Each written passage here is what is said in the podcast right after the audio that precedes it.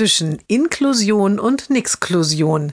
Jeden Montag eine neue Geschichte im Blog von Kirsten mal zwei. Heute Die Mutter des Mädchens trifft beim Spazierengehen eine Bekannte. Die fängt gleich, als sie die Mutter sieht, heftig an zu klagen. Eine schlimme Zeit sei das. Nicht treffen dürfe man sich, nicht einkaufen und die Kids könnten nicht in die Schule.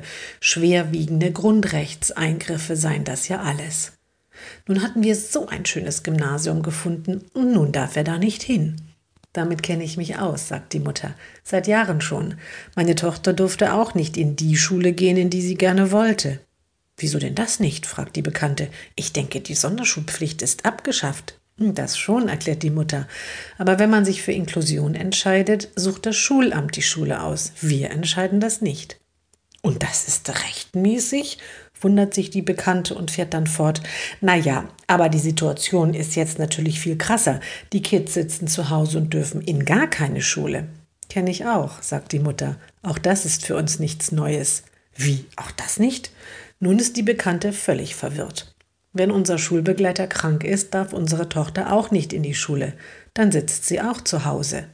Naja, das sind ja sicherlich nur ein paar Tage, murmelt die Bekannte und muss dann auch schon weiter. Vielleicht hört sie noch, wie die Mutter sagt.